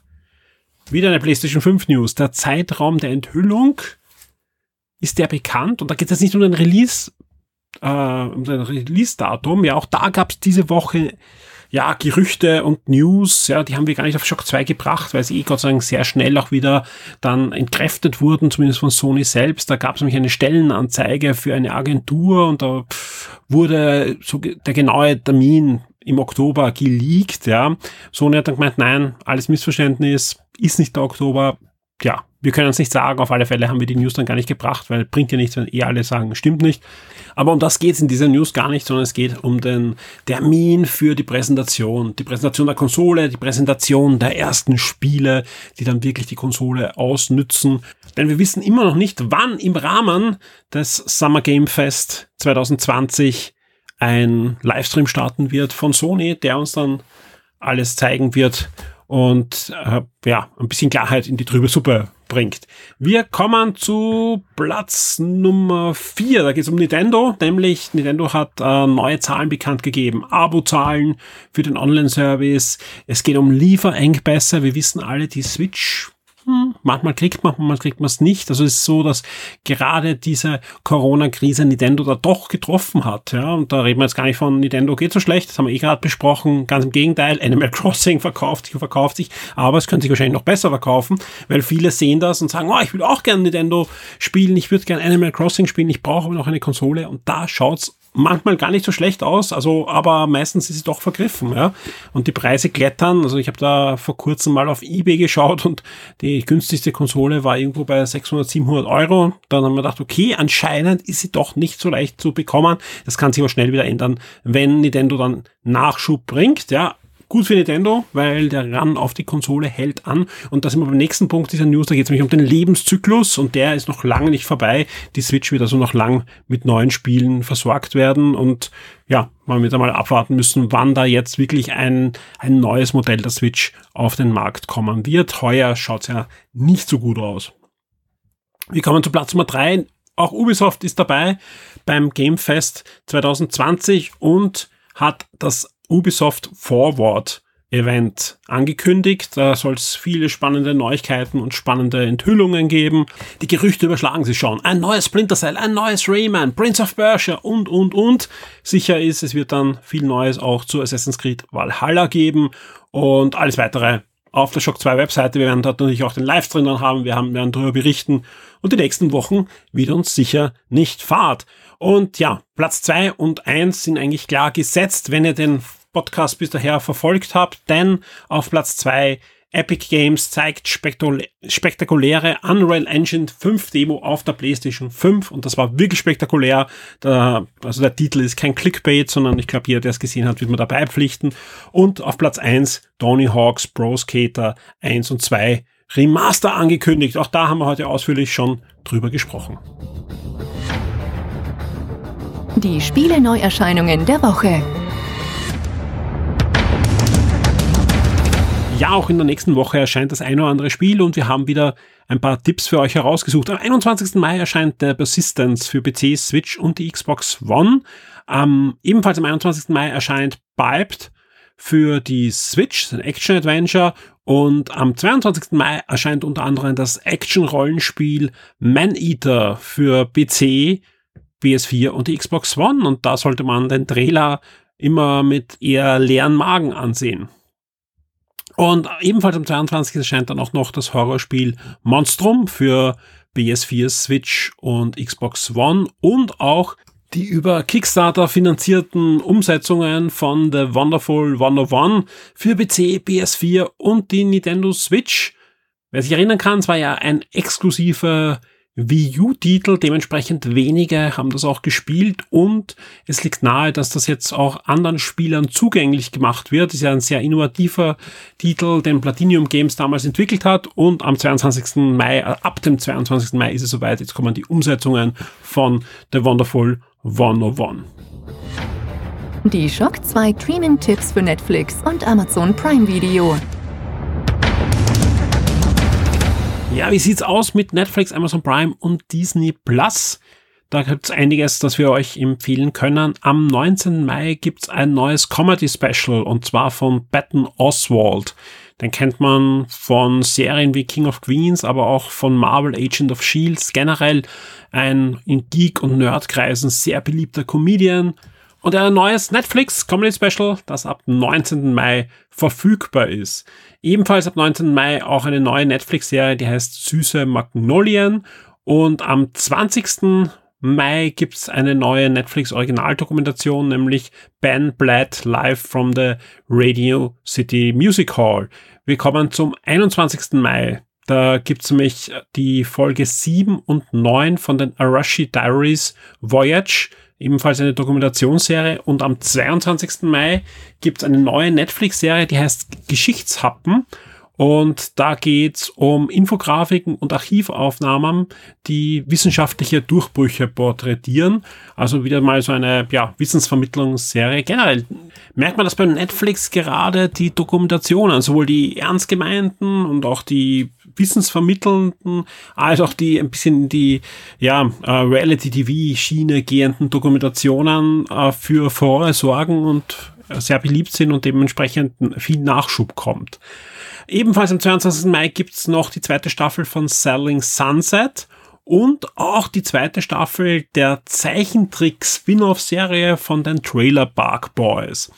Ähm, startet auch noch Control Z, eine neue Hacker-Serie von Netflix und auch ein neuer Netflix-Film, nämlich die Turteldom und da geht es um ein Paar, das eigentlich schon in Richtung Trennung ist, aber dann in einen Mord verwirklicht wird und dann geht es um wilde Verfolgungsjagden und vieles mehr. Also eher Comedy, das bei den Turteltauben auf dem Programm steht.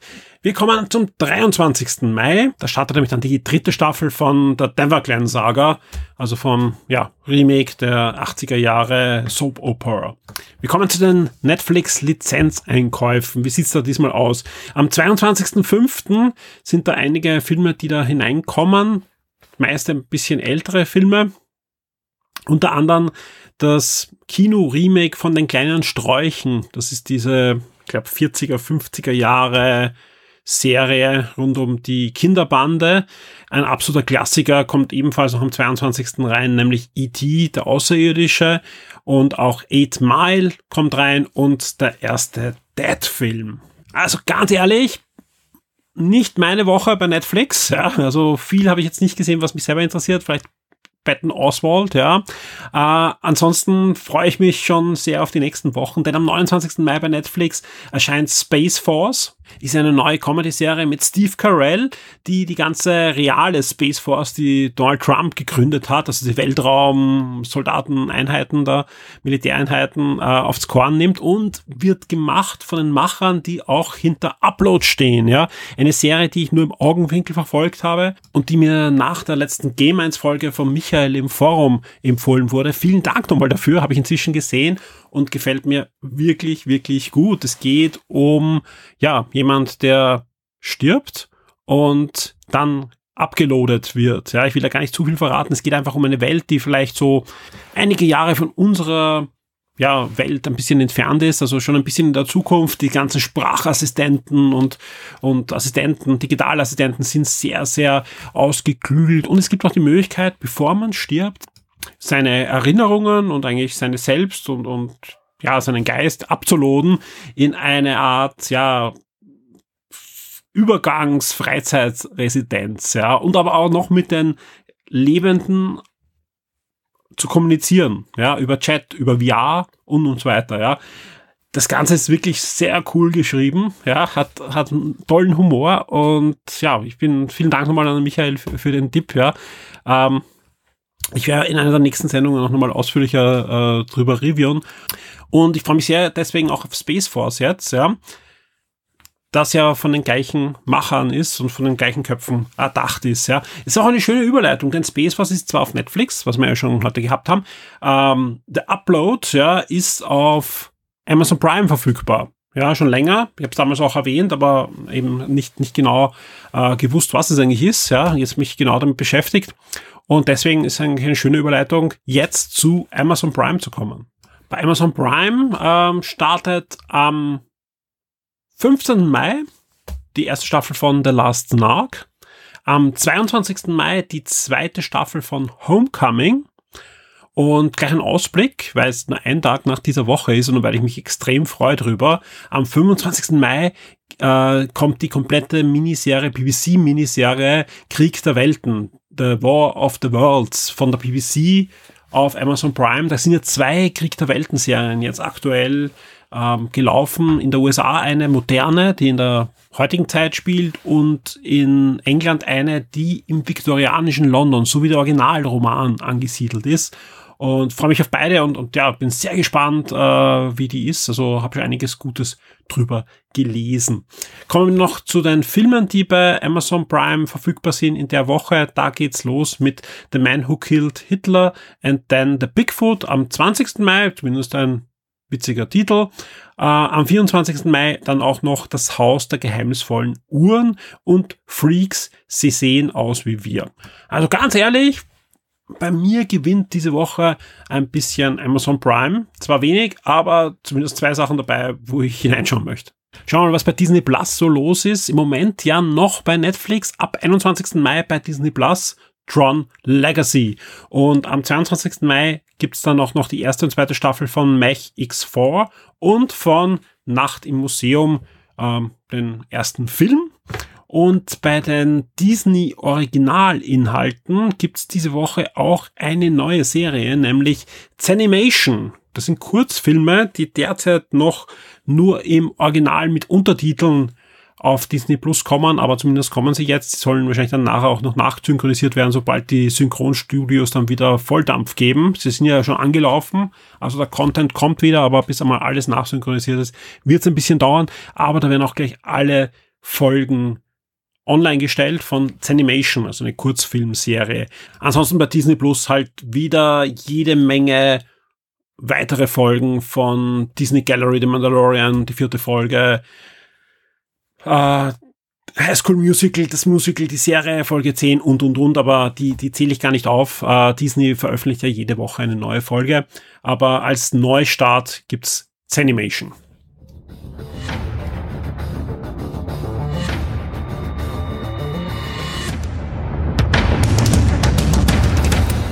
wenn ich jetzt so äh, auf den Timer schaue für diesen Podcast mit einer Stunde 30, wo ich jetzt gerade bin, denke ich mal, hey, das war vielleicht gar nicht so eine gute Idee, den Wochenstart und den regulär, also einen regulären Beitrag zusammen zu mixen, weil eigentlich war ja geplant, diese kurze Bart, kurz unter Anführungszeichen, mit den anderen Redakteuren soll maximal 30 Minuten dauern. Dass der über eine Stunde gedauert hat, wusste ich nicht, als ich die Idee hatte und deswegen gibt's halt diesen Kombi-Podcast. Ich hoffe, es ist soweit okay für euch, dass es die Woche eben nur einen Podcast gibt, des, der aber genauso lang ist, als wären es zwei Podcasts. Ja, weil normal 30 Minuten circa Wochenstart, eine Stunde normaler Podcast. Wir sind jetzt schon bei 1,30. Also ihr bekommt die gleiche Menge am Podcast, ohne dass wir irgendwie gestreckt haben. Also ich glaube, man merkt, der, der die Content-Dichte ist die gleiche wie sonst auch immer. Was erwartet euch in der nächsten Woche bei Shock 2?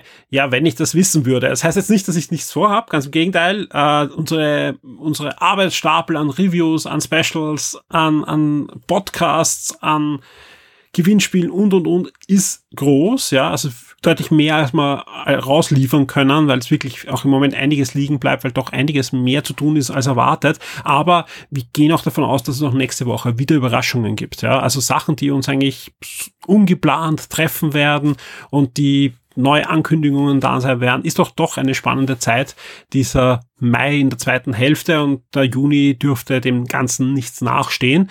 Ich hoffe sehr, ähm, ihr habt sowohl mit der Sendung jetzt Spaß als auch mit der Shock 2 Webseite. Die Zugriffe zeigen zumindest in die richtige Richtung. Ja, die sind diese Woche sehr, sehr gut gewesen. Ja, auch im Forum gibt's jede Menge Diskussionsbedarf über die neuen Ankündigungen, aber auch über genug altes Zeug, über Sachen, die eigentlich nichts mit Videospiel zu tun haben, die nichts mit Comics zu tun haben, aber die euch beschäftigen. Und auch das freut mich wirklich sehr, dass da einfach ein, ein Heimathafen für viele aufgebaut wurde.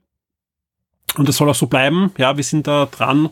Und auch dank euch und eurer Unterstützung wird Shock 2 auch weiterhin so geben.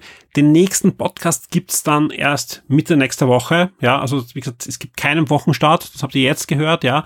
Kommt am Sonntag einfach auf die Shock 2 Webseite. Da gibt's ja circa um 7 Uhr in der Früh, schätze ich mal, wird's die, die Charts geben vergleicht mit mir, was hat sich da geändert an den Charts. Ich bin mir sicher, der ein oder andere Platz wird äh, komplett rausfallen, da wird ein neuer, ein, ein neuer Artikel vielleicht stehen, oder es hat sich was verschoben noch, ja, auch da ist so, dass einfach ständig äh, noch Verschiebungen geben wird. Die Sachen waren diesmal auch recht klapp zusammen. Also kann durchaus sein, dass der erste Platz sogar noch gekickt wird. Wobei der Tony Hawk, der schlägt sich sogar jetzt noch wacker. Also ich glaube, der wird schon seinen ersten Platz verteidigen. Aber man weiß ja nie. An dieser Stelle auch nochmal vielen Dank an den Clemens, an den Nikolai und an den Ben für ihre Hilfe, ihre wirklich kurzfristige Hilfe, dass wir diesen Podcast für euch produzieren konnten. Und euch wünsche ich eine schöne restliche Woche, ja, und auch eine schöne und spannende nächste Woche mit Shock 2. Wir hören uns. Werde jetzt VIP und unterstütze Shock 2 mit einem Betrag ab 4 Dollar auf Patreon. Du sorgst damit dafür, dass wir das Shock 2 Webangebot und die Community weiter betreiben und ausbauen können und sicherst dir exklusive Podcasts und vieles mehr.